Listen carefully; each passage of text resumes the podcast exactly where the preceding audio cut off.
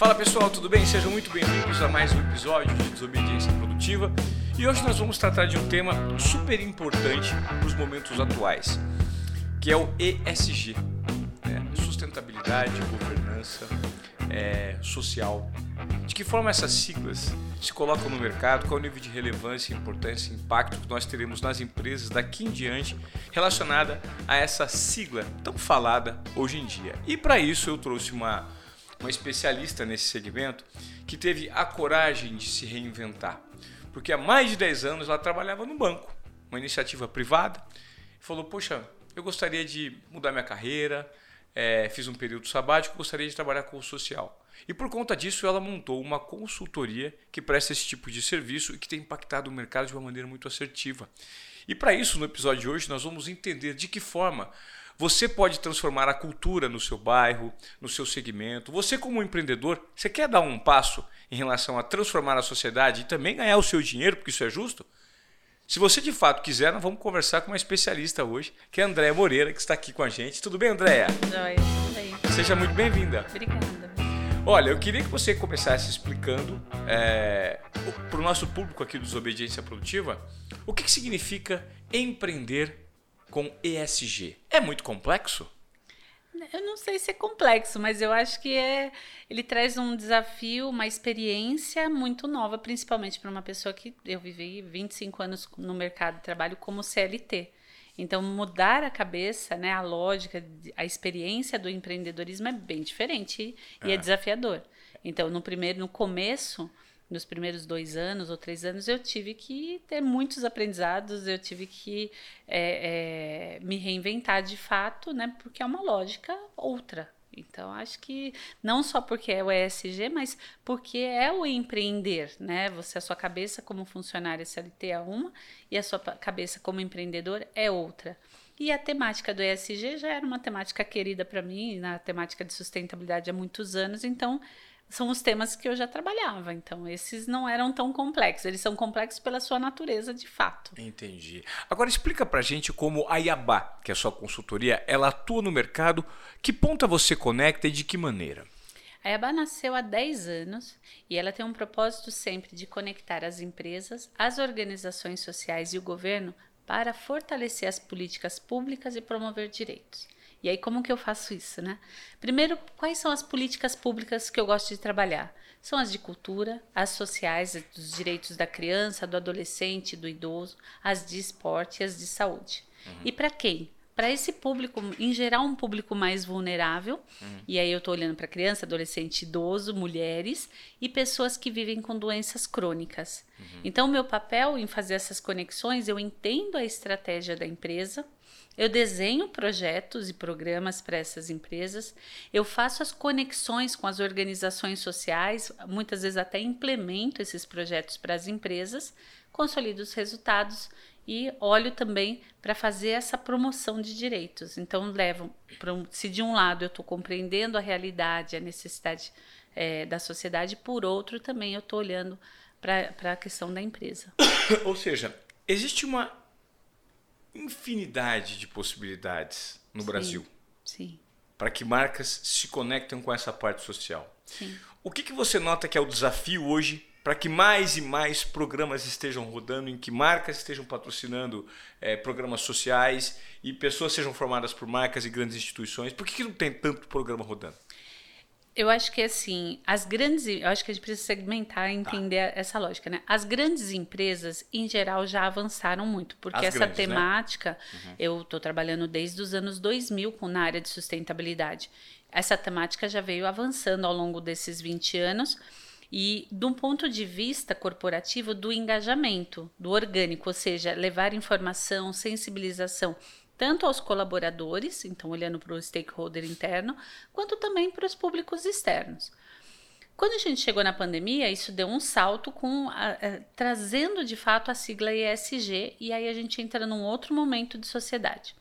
Mas quando a gente olha para as empresas de médio porte, esta sim ainda tem bastante desafios e muitas oportunidades para crescer. E quais são esses desafios e oportunidades? Primeiro, eu olho para a sociedade nós precisamos sair de um paradigma da caridade, vamos dizer assim, para a lógica do direito.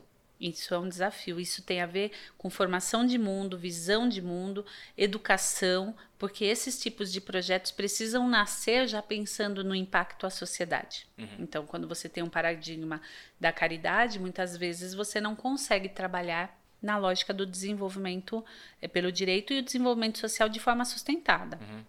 Então, acho que esse é um ponto. O segundo ponto, eu acho que tem um desafio mesmo do aprendizado, de sair de si mesmo, né, das empresas de médio, de médio porte, por várias razões aí econômicas do país, para olhar de forma estratégica para os públicos que são de interesse, de relacionamento da empresa. Então, a empresa ela está numa determinada, ela tem uma sede numa cidade, ela tem cinco, seis unidades em outras cidades, então faz sentido ela olhar para essa relação com as localidades onde ela está presente. Então, olhar para o desenvolvimento local. Então, isso aí tem uma oportunidade também, né? Mas é uma corresponsabilidade, é fazer junto. Então, eu acho que tem um desafio das empresas conseguirem dialogar com seus diferentes públicos e, e, e, ter visão de longo prazo, porque quando você começa a trabalhar no social, não é uma coisa rápida, não é pontual. Pode até ser, mas não é isso. Se for pontual, muitas vezes a gente está olhando o paradigma que está por trás é o da caridade. Uhum. Porque se você for olhar para o paradigma do direito, a relação é de longo prazo. Quais são os benefícios que as empresas passam a ter é, ao se conectarem com essas causas que podem ser muito verdadeiras, transformadoras? Por que, que a empresa vai apostar ali? Eu acho que primeiro porque tem a ver com dignidade organizacional, tem a ver com os temas de responsabilidade social, né? Então, acho que tem essa, esse, esse conceito do estar dentro da, da empresa, se reconhecer como parte dessa sociedade, estar inserida na sociedade, então tem a ver com uma responsabilidade mesmo. Mas muitas vezes as empresas ganham muito em fazer esse tipo de iniciativa, de se relacionar com as comunidades de entorno, por exemplo, elas valorizam a marca, isso é um ponto importante e as empresas que fazem essas consolidações de resultados conseguem mensurar tais, tá, o, o, impacto uhum. que isso tem para a marca. Fortalece a cultura organizacional, porque esses processos de relacionamento com a comunidade em geral beneficiam as pessoas que estão no entorno e, em geral, são os familiares dos próprios colaboradores, porque os funcionários Ora, né, os indivíduos têm diferentes papéis dentro da empresa. Ora como funcionário, ora como vizinho, ora como cliente. Então, Sim. isso já beneficia também fortalece a cultura organizacional. E por outro, e por fim, acho que tem uma conexão importante com a estratégia da empresa. Né? Então, cada vez mais hoje está sendo requerido, antes era orgânico na conscientização, hoje o capital já cobra. Então, está sendo requerido do ponto de vista estratégico também existe uma exigência, existe uma exigência no mercado, né? Até o consumidor final Sim. pode tentar entender se por trás daquela marca, daquele produto ou serviço que ele está comprando, existe um, investimento. É, o Brasil ainda é muito pouco desenvolvido no que diz respeito à maturidade dos consumidores para entenderem o que existe por trás de uma marca, se essa marca é uma marca séria, se investe no social. Quando eu faço essa pergunta, eu estou fazendo uma pergunta comparando a um mercado um pouco mais maduro no que diz uhum. respeito à consciência dos consumidores, que é o mercado europeu, né? o nível de consciência. Existe isso no Brasil? É uma pouca maturidade dos consumidores? De forma geral, sim. É, existe a, a, a, essa baixa né, maturidade das pessoas, e aí depende também dos diferentes níveis. Então, dependendo, algumas coisas não adianta você colocar um selinho de, em favor da sociedade, etc., e aquilo não representar nada. Tá. Então, assim, as pessoas também não vão atrás para buscar se aquilo é verdade ou não. Então, isso que eu acho que tem a ver com a baixa maturidade da população de forma geral. Por outro lado, dentro das empresas, o tema começa a entrar cada vez mais forte na, na, na, na empresa e na mídia também. Então, as pessoas começam a ter um olhar crítico sobre o tema. Uhum. Então, o olhar crítico, crítico, que muitas vezes pode ser até criticista, né? Isso faz com que se desenvolva a maturidade das pessoas também, uhum. porque elas vão para checar se aquilo é ou não. Mas não é porque tem uma consciência social, é porque é um olhar né, da população nesse sentido. E sim, aí tem uma, um grupo social que sim, que já tem uma consciência maior e que realmente cada vez mais questionando é, a postura das empresas. Muito mais olhando para as questões ambientais do que para as sociais. Isso é um fato. Então, assim, é, é, nós temos um desafio de olhar para o social e entender o que são os direitos humanos, os direitos sociais, respeitá-los, né, reconhecê-los. Você pode estar nas pautas, né, nas pautas da igualdade social, em outra de igualdade racial e tudo mais, de gênero, mas ainda está nessa questão das pautas. É, esse branding que pode ser usado de certa forma uhum. Por todas as empresas que têm esse nível de comprometimento, ele de fato é. Né? Porque existe uma exigência da sociedade hoje, uhum. como a gente está uhum. falando. Sim. Uma pouca maturidade entre os consumidores, mas as pessoas, as empresas não podem é, existir pura e simplesmente para dar lucro aos seus acionistas. Né? Uhum. Elas têm que ter algum tipo de contribuição à sociedade. Hoje no Brasil, se a gente pegar a quantidade de empresas, você tem noção é, em percentual né, de médias empresas, ou pequenas, é, médias ou grandes empresas, que de fato têm um, um, um, é, um give back para a sociedade ou não? Percentual? Eu não tenho um percentual, mas hoje eu vejo muito. Desculpa. Imagina. Eu vejo muito claramente um conceito das empresas na, no sentido de que nós não queremos ser a, a maior empresa do mundo, mas queremos ser a melhor empresa do mundo. E aí você começa a ter empresas que de fato têm colocado esses drives de ESG no seu planejamento estratégico e ao colocar no planejamento estratégico, já cascateia isso para a questão do, do, do, do direcionamento do plano de metas dos próprios executivos. E isso faz toda a diferença. Lá atrás, em 2005, 2006, quando eu falava sobre isso dentro da organização que eu trabalhava, era assustador. Como assim colocar meta para o executivo sobre as questões socioambientais?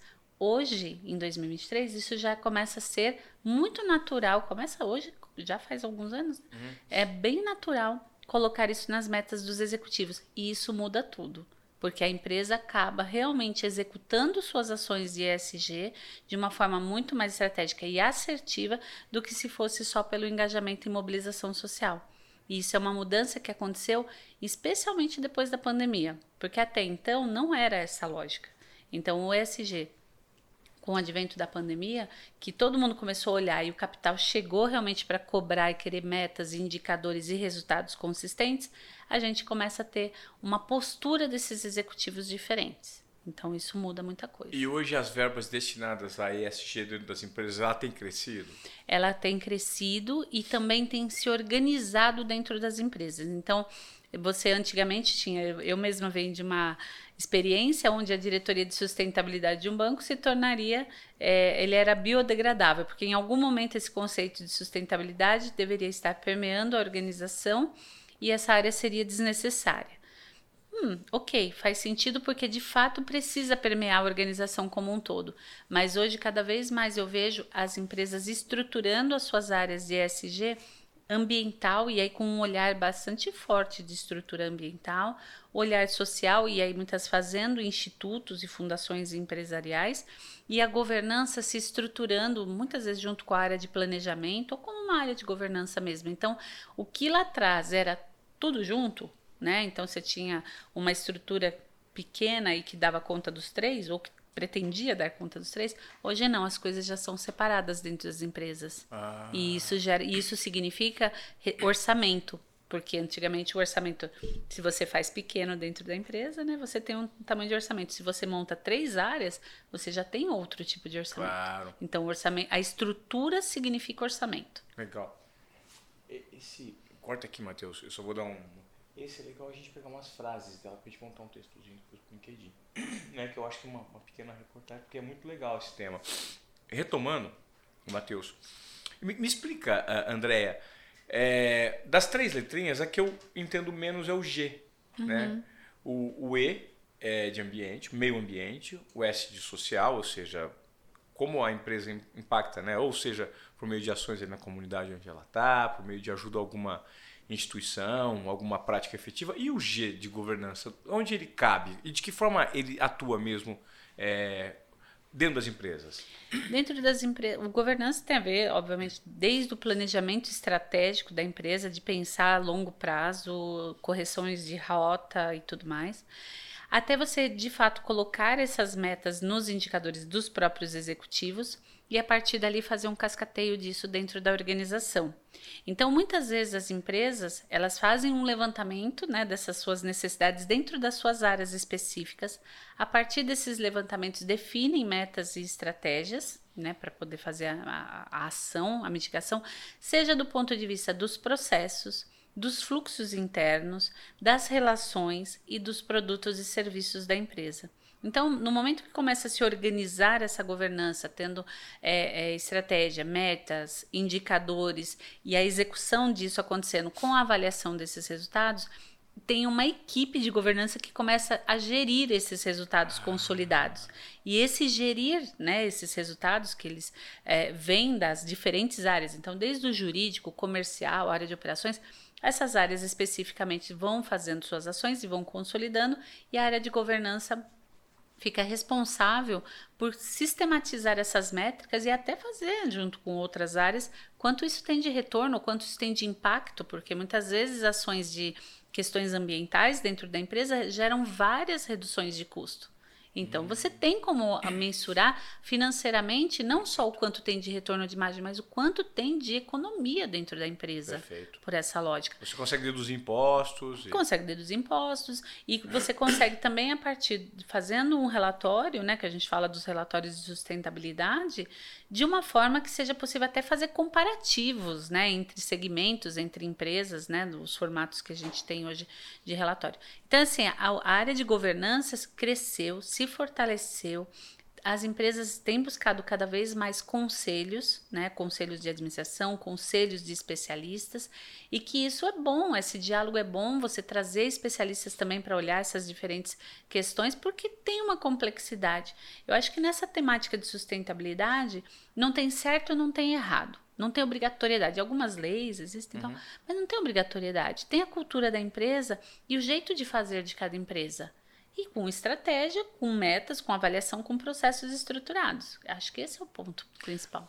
É, hoje, pequenas é, empresas de pequeno porte também têm o potencial para investir nisso, estão investindo. E uma outra pergunta na esteira dessa: marcas individuais. Cada ser humano hoje, cada pessoa é uma marca que tem. Um, se eu tenho uma conta no digital, hoje eu sou uma marca. Né? Eu mesmo sou uma marca pessoal. Uhum. Eu posso dar esse selo de contribuição dentro dessa marca pessoal? Existe uma modalidade em que os criadores de conteúdo aqui também possam investir no ESG? E isso gera um retorno no mercado? Eu acho que assim, vamos por partes, né? É. Acho que a primeira coisa com relação às empresas pequenas. É. Sim, elas têm possibilidades de fazer, de contribuir, de, de valorizar as suas marcas também. A mesma lógica das empresas grandes, com menores investimentos, com parcerias, mas com estratégia. Uhum. Tem como fazer. Muitas fazem ou poucas fazem? Uh, fazem com viés, às vezes, assistencialista. Ah. Ainda. Ainda estão numa base. Porque, e também eu não, não, não, faço uma crítica a isso, sabe? Muitas vezes as empresas, e não precisam ser as pequenas, não, as tá. grandes, inclusive, o estágio de maturidade, elas começam com esse olhar mais assistencialista, depois começam com multiprojetos, até uhum. definir uma estratégia Entendi. e vai crescer. Tá. Isso acontece com as empresas pequenas. A outra questão ainda pensando nas pequenas, que eu acho, eu acho bem interessante, tem muitos negócios que estão surgindo nos últimos anos, que são as startups, que já nascem como um negócio social, já nascem para solucionar um problema. Então, assim, em vez de ser uma organização social, já nasce com o escopo de empresa para contribuir para a sociedade. Então, isso tem acontecido muito e, e às vezes eu tendo a achar que muito das startups já tem, nascem com esse foco para a solução de problemas sociais e ambientais. Você tem um exemplo para dar para gente? Uh, não, não vou lembrar. Deixa eu pensar. Ah, tem. Tem uma, uma, uma empresa que eu acho super legal, ela chama WeCancer. E We? WeCancer. Eles trabalham, eles trabalham com a questão do câncer, uhum. para levar informação de qualidade, eles é a jornada das pessoas que vivem com câncer, tal. Então ele nasce de um problema da sociedade com relação à saúde e promove uma temática que desde plataforma para fazer conexões entre as pessoas e o sistema público, então é bem interessante. Acho que eles têm uma, uma contribuição bem, bem legal. E outras, né? Eu acho que tem uma, um exemplo para mim que eu achei interessante foi a Retalhar, que é uma empresa que nasceu, eu não vou me lembrar como nasceu, mas ela nasceu do, dentro de uma, um fornecedor de uma indústria, de uma empresa de aviação uhum. que precisava fazer a, um, o restauro de uniformes dessa empresa de aviação.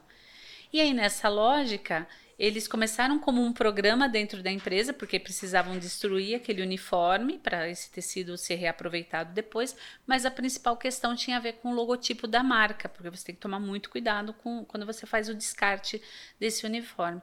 E é, a coisa cresceu tanto no universo dessas empresas de varejo, de companhias aéreas, por conta da necessidade de troca de uniformes, que essa empresa, é, esse programa virou uma empresa.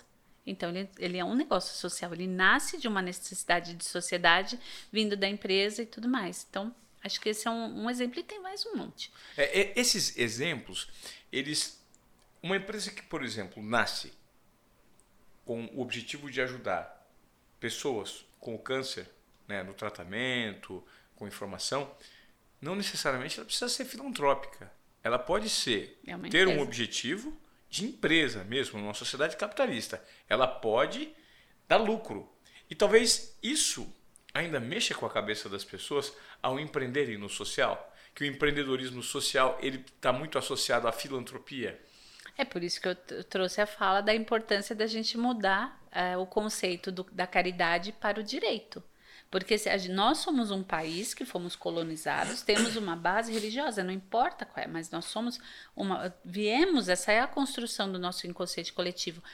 E aí, no final da história, é, a gente tem uma situação que as pessoas precisam é, passar por essa lógica do direito, do acesso ao direito, e passa também por serviços de melhor qualidade. E muitas vezes não significa que ser uma empresa, olhando para o social, fazendo o negócio rodar e, e de uma forma de qualidade, não seja coerente com a promoção de direitos da população. Porque essas relações das empresas, né? Então, a empresa, quando ela se relaciona com uma organização social, ela faz um aporte, ela faz uma doação para a organização social. Quando ela faz essa, esse, esse trabalho para uma, uma outra empresa, ela contrata um serviço. Perfeito. Entendeu? E tá tudo certo, porque o objeto fim é contribuir para a causa, para a temática. Perfeito. Entendeu? Então, assim, as- são estratégias diferentes, né? Então, a empresa, quando a gente está falando desse ponto de vista, a gente pode estar olhando por investimento social privado. E nessa lógica do investimento social, a empresa, ela entende o propósito dela, qual é o atributo da marca, quais são a, a- qual é a cultura organizacional e cria uma estratégia.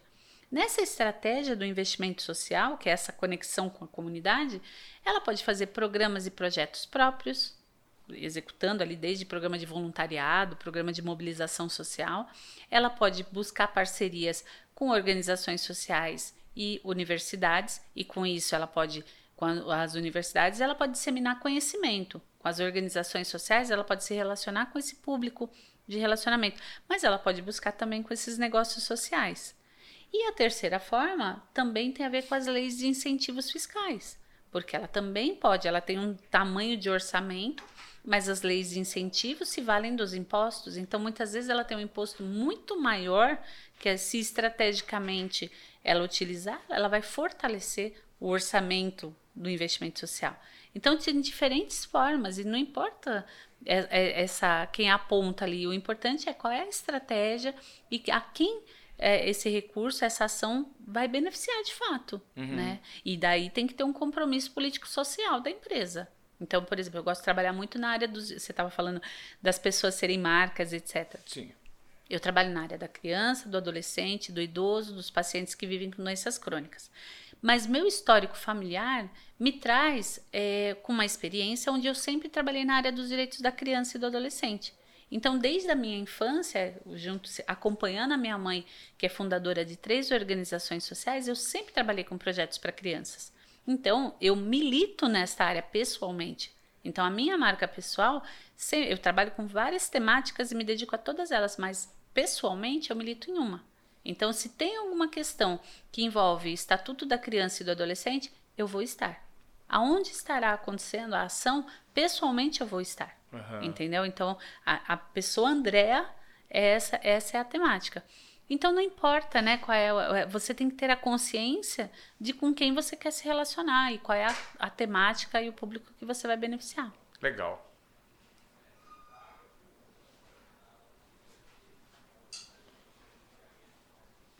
Ainda só deu uma paradinha, porque é, senão entra muito barulho lá de fora.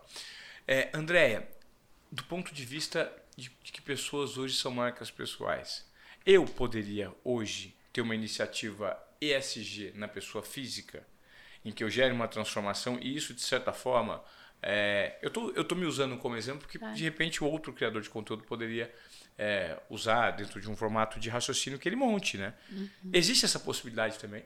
Sim, sim, eu acho muito importante que é. isso aconteça. Acho que algumas coisas que para um indivíduo, né? Então, eu estou olhando para uma pessoa física. Quais são os temas que te chamam a atenção? Porque é isso, você talvez a, a, o que motive uma pessoa física é diferente da empresa. Eu acho que tem a ver com a nossa paixão. Uhum. Então, assim, a primeira coisa é o que faz sentido para você? A educação, é saúde, a causa dos animais, são as crianças, são as mulheres. Não importa qual é o tema da sociedade. Hoje, se tem uma coisa que a gente tem, é uma vastidão de temas que nós podemos nos apropriar uhum. e, e, e, nos conectarmos, né? Então, acho que a primeira coisa é uma observação, aquilo que faz sentido com os meus valores pessoais, uhum. com os meus valores de sentido de vida. Então, a partir dali, você fazendo essa autorreflexão, você já começa a escolher aquilo que faz sentido para você. Segundo passo, nossa, vocês são geradores de conteúdo, é bem importante estudar sobre o tema, porque influenciar é algo que exige muita responsabilidade. Claro, então, assim, vai estudar sobre o tema, vai compreender essas realidades, aquilo que faz sentido, começa a se envolver, começa a se engajar de fato com as organizações sociais daquele tema para você se, se empoderar daquele conteúdo. Porque é assim que você vai ter claro. essa, esse respeito, essa credibilidade. Mas conhecimento de causa mesmo, né? Conhecimento né? de causa, para é. não ser aquela coisa rasa, entendeu? Claro, claro. Então, assim, acho que vai estudar sobre o tema, começa a dialogar, trazer pessoas para conversar sobre esse tema também, faz todo sentido. E depois disso, eu acho que fazendo essas parcerias até com organizações sociais, é, você também consegue fortalecer a causa, porque o indivíduo você pode falar e promover o seu, a sua mobilização. Muitas vezes a organização social consegue mobilizar a, a, a ação, a prática da ação. Então também acho importante. E acho importante também quando se envolve com questões é, até políticas, não políticas partidárias, mas as políticas públicas. públicas. Porque as políticas públicas fazem toda a diferença é, para impactar a sociedade de forma geral. Então, vou dar um, sei lá, vou dar um exemplo é, de novo do Estatuto da Criança e do Adolescente. É uma legislação que foi criada em 1990. Essa legislação tem, preconiza a criança e o adolescente como um sujeito de direitos. Quando eu digo para você, isso nasceu em 1990, a gente deveria fazer a pergunta, então, com que base de lei nós que nascemos antes de 1990 fomos criados? Entendeu? Então, tem uma reflexão. Mas para esse público de 1990 para cá, tem uma preconização de que são sujeitos de direitos. Isso muda muita coisa.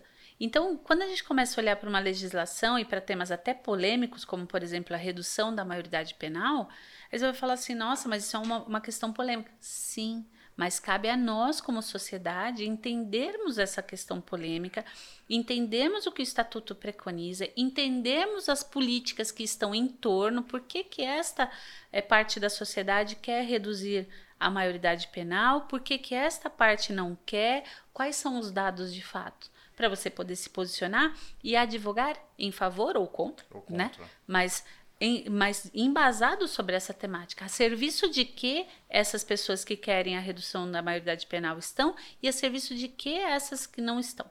Tá? Percebe? Sim. E isto é uma coisa que faz sentido. A gente precisa de pessoas que se apropriem realmente dessas temáticas sociais. Eu estou dando exemplo da criança e do adolescente, mas seja do idoso, um país que está envelhecendo, isso é uma temática fundamental das doenças crônicas, a gente tem doenças raras, coisas complicadíssimas que estão acontecendo também, que, que, que precisam ser observadas porque impactam a saúde de fato, impactam o orçamento do país com relação à saúde. Uhum as questões ambientais, as questões, enfim, tem climáticas, tem um monte de coisa. E são coisas que fazem sentido, né? Você vai encontrar uma comunidade de pessoas que conecta com os teus valores pessoais. Obviamente, isso é muito drivado pelo valor, direcionado e impulsionado pelo valor e a necessidade interna de cada um, né? De de fato sim. transformar, sim. de dar sua contribuição no mundo, né? Sim, sim. Baseado nos próprios valores, na um legado que a pessoa quer deixar aqui, né? Sim, eu, sim. enquanto ser humano, o que, que eu gero de transformação?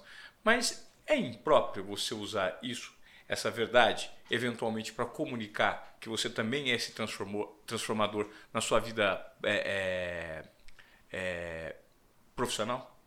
Não, nem para pessoa física, uhum. né, como vocês influenciadores digitais, nem para as empresas. É, as empresas capitalizam, capitalizam isso com o cliente na ponta. Então, né? E mas, com o branding que ela, que ela constrói com a narrativa na sociedade. Né? Mas seja do jeito que for, que eu dou aula na universidade, é. as, os alunos falam assim: ah, mas tudo isso é marketing.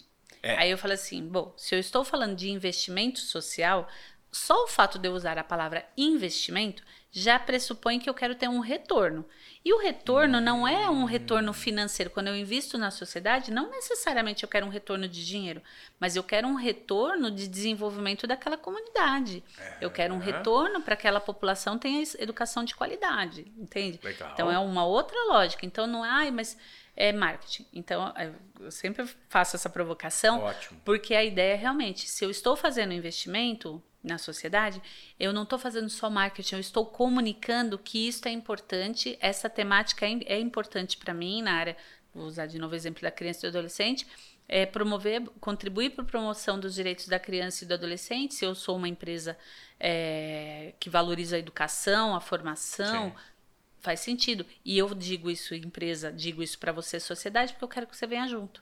Então, é uma outra lógica. Uhum. A mesma situação, você como indivíduo, chamando essa atenção para uma, uma temática no seu próprio canal, você não está se apropriando é, é, só da imagem daquela temática, você está contribuindo, você está levando a reflexão sobre essa temática. Vou dar um exemplo aqui, nem sei se posso, né? Mas claro. vou dar o exemplo do Marcos Mion falando do espectro autista. Uhum.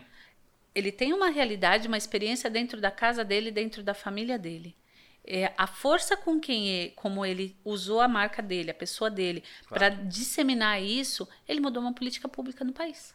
Entendi. Isso faz toda a diferença. Perfeito. Né? Então, poderia ser qualquer outro tema. Aqui ele, ali tem uma, uma representação muito forte, mas poderia ser qualquer pessoa falando de qualquer tema. Mulheres, por exemplo, influenciadoras mulheres falando sobre questões é, envolvendo a realidade das mulheres, violência doméstica e várias outras temáticas. Exploração sexual infantil, Ex exatamente. que é um tema né, crítico. muito delicado, mas extremamente crítico no país que a gente vive. Existem exatamente. casos e casos, mas a gente nota que não existe ninguém com força impressão na imagem para esse tipo de ação. Sim, né? Sim. Você acredita que, por exemplo, algumas personalidades é, com grande visibilidade hoje deveriam adotar causas para que houvesse essa transformação? Porque eu sempre digo que o seu nível de visibilidade é proporcional ao seu nível de responsabilidade. Sim. Mas as pessoas só pensam nisso em benefício próprio, Sim. nunca em benefício da sociedade. Né? Os grandes transformadores, as grandes figuras de relevância, independentemente do segmento, seja do empreendedorismo, do esporte, da música, do cinema, o que quer que seja,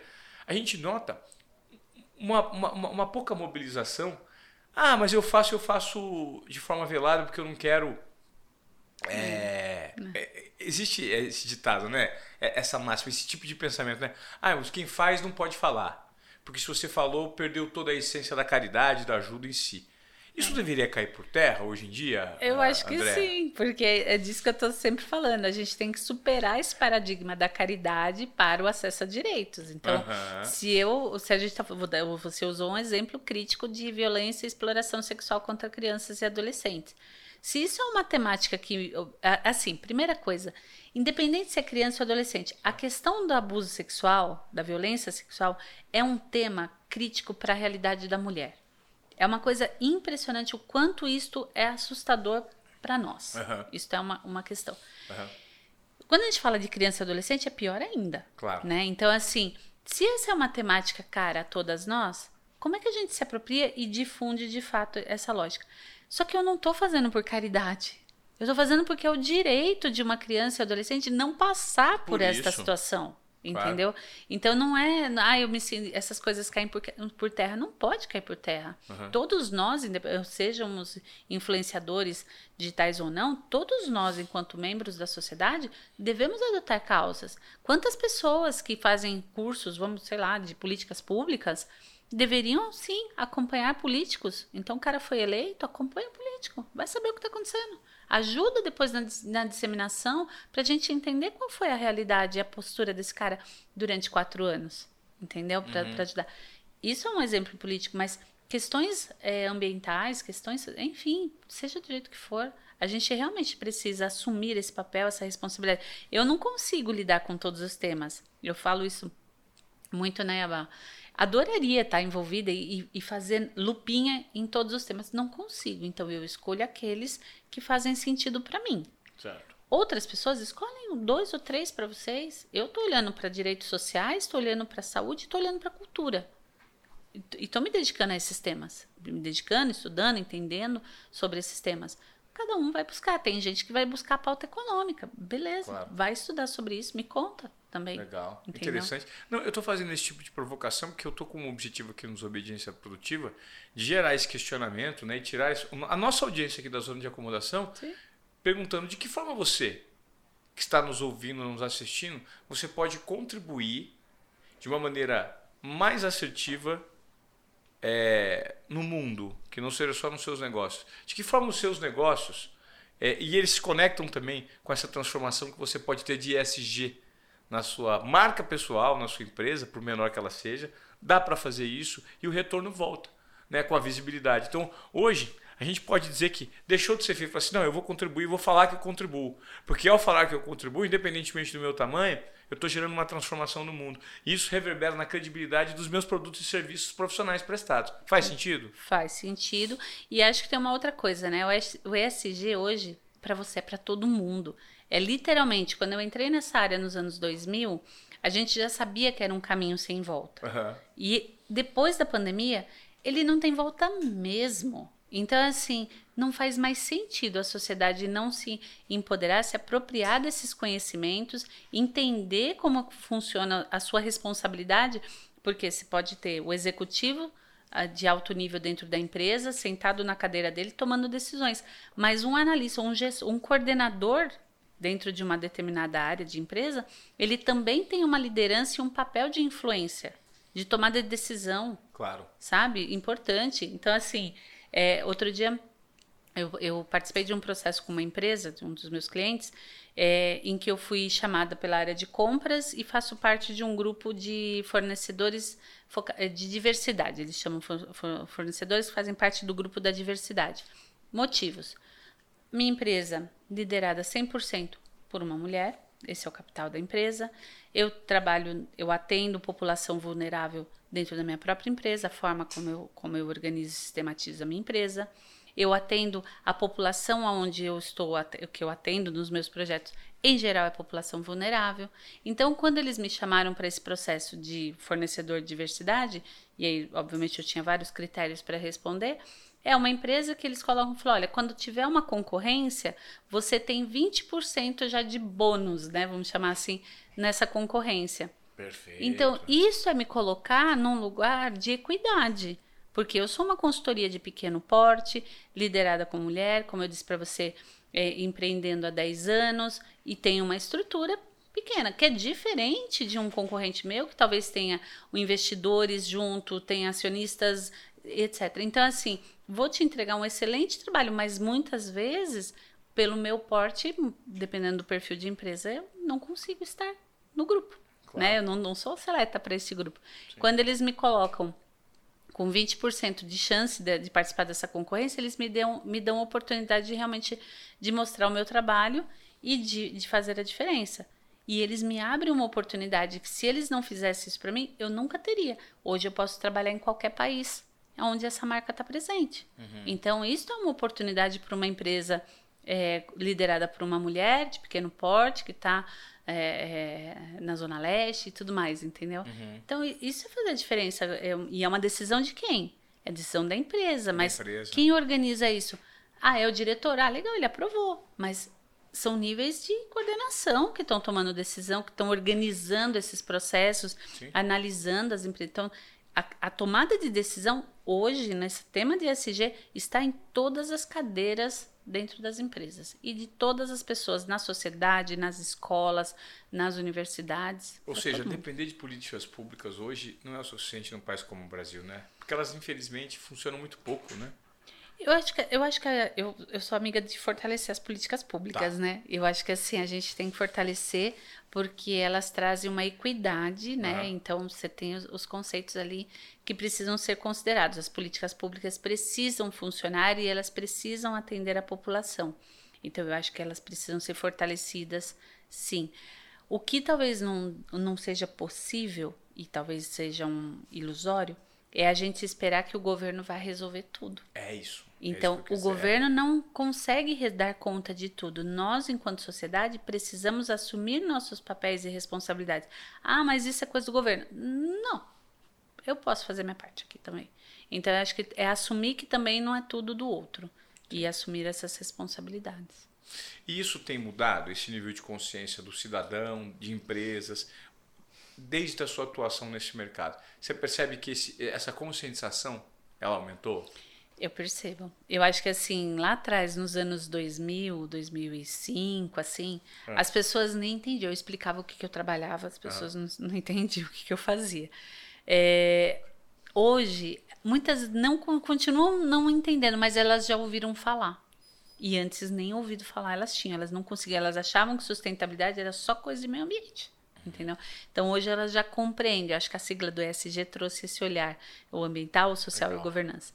Então elas já elas podem não saber direito como funciona, mas elas já ouviram falar. Então acho que isso isso mudou bastante. É, eu acho que a gente tem um desafio que é o tempo mesmo, que é a formação, a educação e uhum. tudo mais.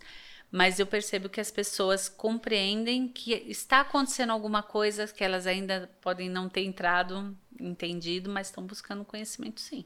Olha, você sabe que você, com esse papo que eu tive contigo, eu acho que eu posso aqui mesmo dentro da minha empresa melhorar em relação à diversidade, a causas sociais e ter um posicionamento nosso enquanto empresa para contribuir de uma maneira é, de fato genuína com a sociedade. Né? Que isso retorna não só no nosso branding, mas também na nossa transformação enquanto empresa sim. no mundo. Sim, né? Sim. E talvez você que esteja aí ouvindo esse podcast também pode fazer o mesmo. Por isso que eu gostaria de perguntar agora, é, Andréia, qual que é, de repente, o primeiro passo para quem quer fazer isso de uma forma regulada, né, consistente, consistente não, mas regulada, organizada, ordenada. Tem um passo a passo, porque às vezes em alguns processos tem uma certa burocracia, né, é. para a gente contribuir e tal. Você pode dar uma ajuda para gente? Vou dar dois ângulos. Tá. Vou fazer, vou falar de diversidade, já que você usa a palavra diversidade, do ponto de vista de uma empresa, por onde ela em geral começa. Tá bom e depois vou falar do investimento social. Tá. Eu acho que internamente, né, eu não sei qual é o tamanho da, da sua empresa, mas assim, o primeiro passo é olhar realmente para a demografia da empresa, entender qual é o perfil de pessoas que estão trabalhando dentro da sua empresa é. e dar oportunidade para outros perfis. Legal. Né? Então, acho que essa é, um é uma primeira questão. Muitas vezes a gente olha para as empresas, na hora que você olha na estrutura da pirâmide, tem 55% são mulheres dentro da empresa, mas quando você vai olhar no cargo de liderança, uma, duas, né? Tá. Então não representa nada. Claro. E além disso, eu acho que tem a questão não só da diversidade que está aos nossos olhos, que questões raciais, de gênero, etc., mas também olhar um pouco de diversidade que tem a ver com realidades diferentes. Então, Sim. você pegar um profissional formado, é, sei lá, da zona é, de uma universidade de primeira linha é muito diferente de você pegar um profissional com a mesma formação de uma universidade de terceira linha são, isso vai te trazer diversidade. Uhum. Porque isso, essa pessoa que está formada nesse lugar tem uma, uma vivência, uma visão de mundo e um grupo social com o qual ela se relaciona. Então, a gente vive em bolhas hoje. Claro. E essa outra pessoa vai trazer outra visão. Então, essas diversidades também são bem interessantes. Então, acho que é olhar para a demografia e abrir espaço para essa população e sabendo que vai ser uma novidade. Né? Claro, né? claro. E do ponto de vista do investimento social, eu, eu, acho que o primeiro passo é a empresa olhar de forma genuína quanto ela tem de dinheiro para fazer investimento, porque assim, não adianta fazer, ah, quero fazer o social, um, um programa qualquer, não tem dinheiro na mesa, precisa uhum. ter dinheiro na mesa. Entendi. Então, essa é a primeira coisa.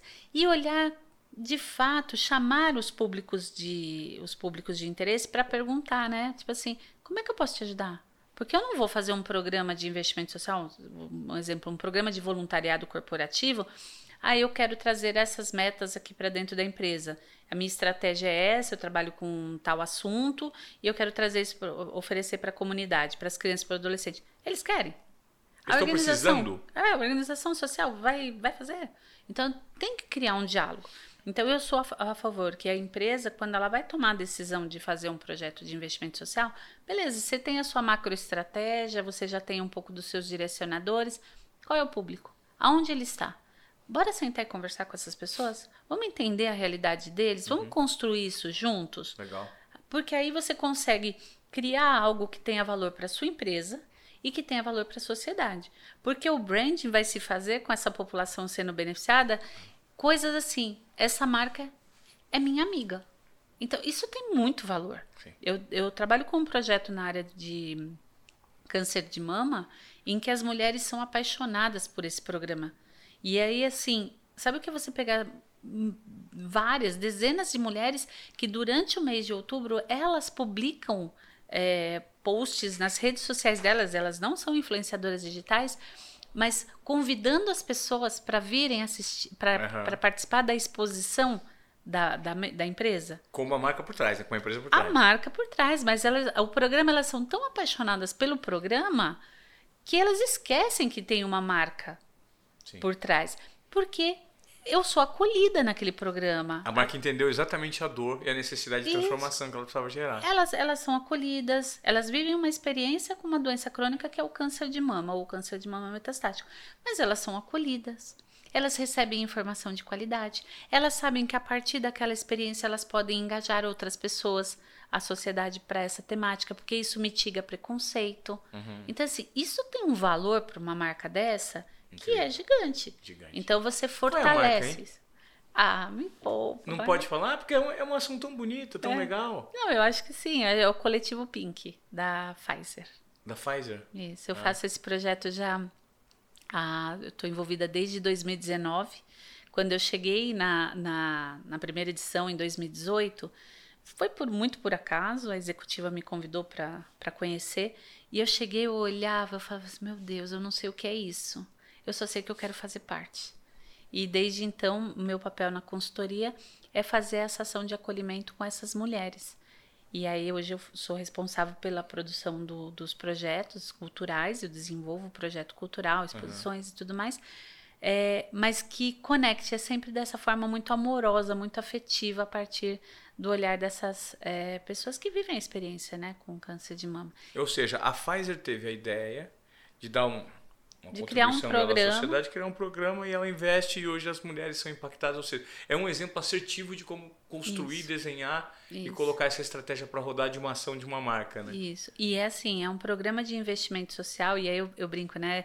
Eu, eu gosto muito das coisas com, com as quais eu me envolvo e me apaixono é uma, é uma iniciativa que tem muita verdade. É um programa de investimento social, é uma ação, pode ser tratada de diferentes formas dentro da empresa, mas é uma, uma iniciativa de investimento social de forma genuína, que faz uhum. uma, uma dedicação realmente ao seu público de interesse, de relacionamento. E, as, e essas mulheres, essas pessoas realmente se colocam ali para mobilizar outras mulheres, para informar outras pessoas, para levar conscientização. Então, isso é muito bonito, é o que a gente quer em outras marcas. Situação semelhante com o programa, que é já que eu falei onde, eu vou falar outra, uma situação semelhante ao Amigo de Valor que foi o programa que eu estruturei, desenhei, liderei por 10 anos no Banco Real Santander e que existe há 20 anos. Então, assim, o Amigo de Valor é uma iniciativa que mobiliza as pessoas físicas a destinar parte do imposto de renda para o fundo da criança e do adolescente. Uhum. E ali ele tem um objetivo de mitigar violência sexual, institucionalização, violência contra a criança e adolescente, várias temáticas. Mas é um programa de uma empresa que existe há 20 anos, que faz um impacto na sociedade. Eu lembro quando eu trabalhava nele, eu falei assim: nossa, se alguém me perguntasse e falasse, nossa, eu não acredito que é um programa de banco fazendo tudo isso. Eu falei assim: eu também não acreditaria, mas como sou eu que estou envolvida, eu sei o que está Sim. sendo feito. Sim. E realmente é um projeto de alto impacto na sociedade. Então, essas, essas iniciativas, e tem vários outros programas, realmente são importantes e estratégicos, mas que contribuem de forma muito efetiva na vida das pessoas. Quem quiser dar o primeiro passo aqui na nossa audiência e não souber como, pode contribuir, eventualmente né, deduzir parte dos impostos, enquadrar numa lei de incentivo à cultura, ao esporte, pode procurar sua consultoria, isso é muito complexo, Iabá. Precisa de uma consultoria, no caso, para fazer isso? Eu, são coisas diferentes, né? As empresas que são tributadas pelo lucro real, vou falar do imposto de renda, uhum. elas podem destinar 10% do imposto de renda é, para projetos, tanto na área de cultura, 4% para a lei de incentivo à cultura. 4 um, subiu? 4%. Uhum. 1% fundo da criança, 1% fundo do idoso, 1% para o Pronas e Pronon, são é, incentivos ligados à saúde, uhum. e 2% para a área de esporte. Então isso é muito legal porque elas podem fazer essa destinação olhando de forma estratégica e tudo mais. Mas empresas em lucro real. Lucro real. Tá. É, também podem destinar ICMS, IPTU e ISS, tá. mas estou falando do, do lucro real. E, por outro lado, organizações sociais, produtores culturais podem é, se cadastrar no Ministério da Cultura, no Conselho dos Direitos da Criança e do Adolescente, no Conselho do Idoso. A partir dali, a instância pública faz as suas devidas orientações. Aí o proponente apresenta um projeto, passa por um processo de análise, se aprovado, tem um diário oficial ali que possibilita que a empresa, ao fazer o aporte, haja uma renúncia fiscal né? Que essa é a lógica do benefício fiscal. Hum. E juntos, depois, eles transformam a sociedade, fazem coisas legais é, para as comunidades de relacionamento. O meu papel, eu estou sempre nessa ponte entre eles, fazendo essa gestão executiva, faço os projetos também, eu desenho os projetos culturais e sociais para as empresas, né? uhum. né? Para para execução, mediu essa relação com as organizações sociais. Então, assim, é, é uma pena ser só em lucro real, né? Porque tem muita empresa que não se enquadra no lucro real que poderia contribuir de uma certa forma. Isso é, isso é uma exigência da, da legislação e, ao isso. seu ver, poderia ser diferente? É, é, uma, é uma exigência da legislação, aí acho que tem uma questão do imposto de renda, que você precisa ser tributado pelo lucro real. E as pessoas físicas que declaram o imposto de renda usando o formulário completo, elas também podem fazer a destinação de impostos. É uma, uma questão que muitas pessoas nem sabem que ah, podem interessante fazer. interessante isso. Entendeu? Então, ah. assim, você pode destinar 8% do seu imposto de renda devido. Então, pensando que. Aí, no caso do, das empresas, os impostos não são concorrentes entre si. É. Já no âmbito da pessoa física, sim. Então, vamos pensar que você pode destinar 6% do seu imposto de renda devido. Você pode escolher destinar para a cultura, para o esporte, para o fundo da criança, para o fundo do idoso. E ali você já tem, é, você tem uma força de mobilização de pessoas físicas gigantesca. Só precisa estruturar o processo, né? E aí tem que ter é, gestão. Né? Então, como eu disse para você, o programa do Santander, do Amigo de Valor, é um programa de mobilização de pessoas físicas. Então, funcionários destinam imposto de renda, clientes podem destinar uhum. imposto de renda. Então, está é, tá estruturado, precisa ter organização nesse processo. Na Iabá, eu, eu estruturo, né? eu tenho plataforma para isso, para organizar isso. Mas eu acho que tem uma, um universo, uma potência de mobilização de pessoas físicas que nesses 20 anos a gente não conseguiu ainda fazer, tirar do chão, entendeu? Mas é uma potência de força. E tem outras leis, né? Você pode destinar ICMS aqui em São Paulo, 3% para a cultura, 3% para o esporte. Tem uma lei municipal também pode destinar 20% do IPTU e 20% do ISS, então tem muitas possibilidades. Então, é, só não consegue no lucro presumido, no, no, modelo simplificado da pessoa física, por características mesmo dos impostos. Né? Entendi. Poxa, Eba, gostaria de agradecer sua participação aqui no Desobediência Produtiva. Tem alguma pergunta que eu não te fiz?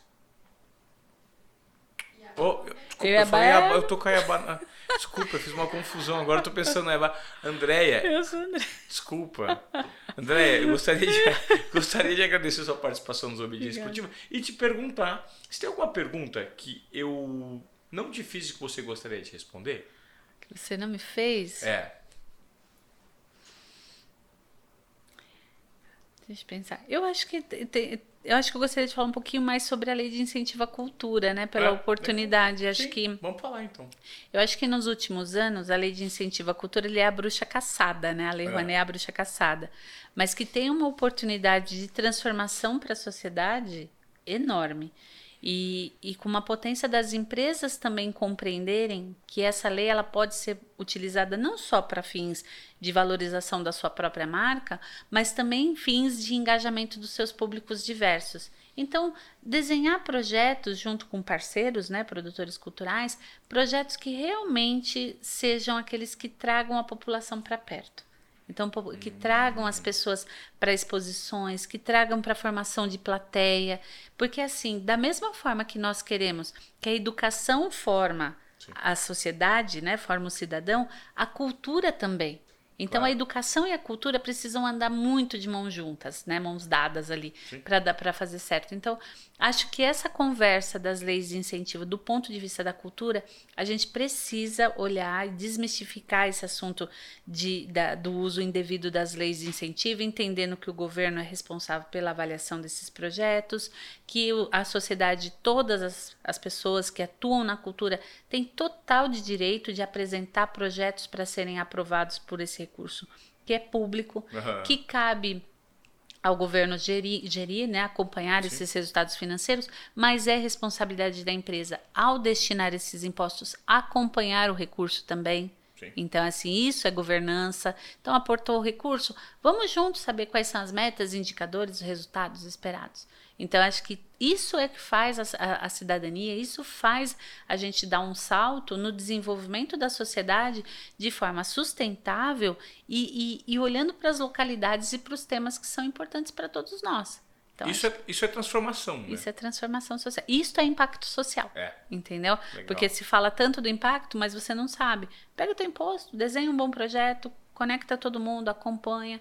Isso é transformador, isso mexe com as pessoas. Legal. E tem a oportunidade de contratar a Andrea por meio da Iabá Consultoria, que Por está favor. aí, né, disposta a ajudar qualquer tipo de dificuldade que você tenha nesse processo de adequação de imposto, né, Sim. de adequação de norma, porque tem muito detalhe nisso tudo. Muito. E você é uma especialista nesse segmento. Poxa, eu gostaria de, de te agradecer, André. Muito obrigado pela sua participação aqui no Desobediência Produtiva.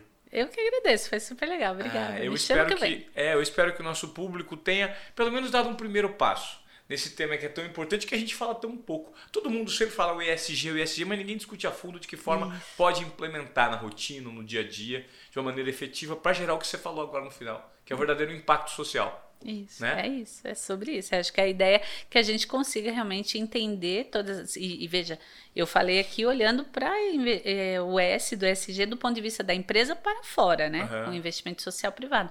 Mas tem o S para dentro também, tem, enfim, é muito amplo, tem muita oportunidade e, e é o que você disse. Precisa aprofundar, precisa ter conversar com, com profundidade, com qualidade, para poder realmente contribuir para o desenvolvimento. Tá certo, André. Muito obrigado pela sua participação aqui no Desobediência Produtiva, tá? Obrigada. Você curtiu o tema? Você tirou suas dúvidas? Você vai aplicar alguma coisa que a gente falou aqui na sua rotina? É o que a gente espera, porque isso é o objetivo do nosso podcast. E se você veio até aqui, aquela gentileza, compartilhe o nosso conteúdo com mais pessoas, vai significar muito pra gente. Combinado? Obrigado mais uma vez, até a próxima.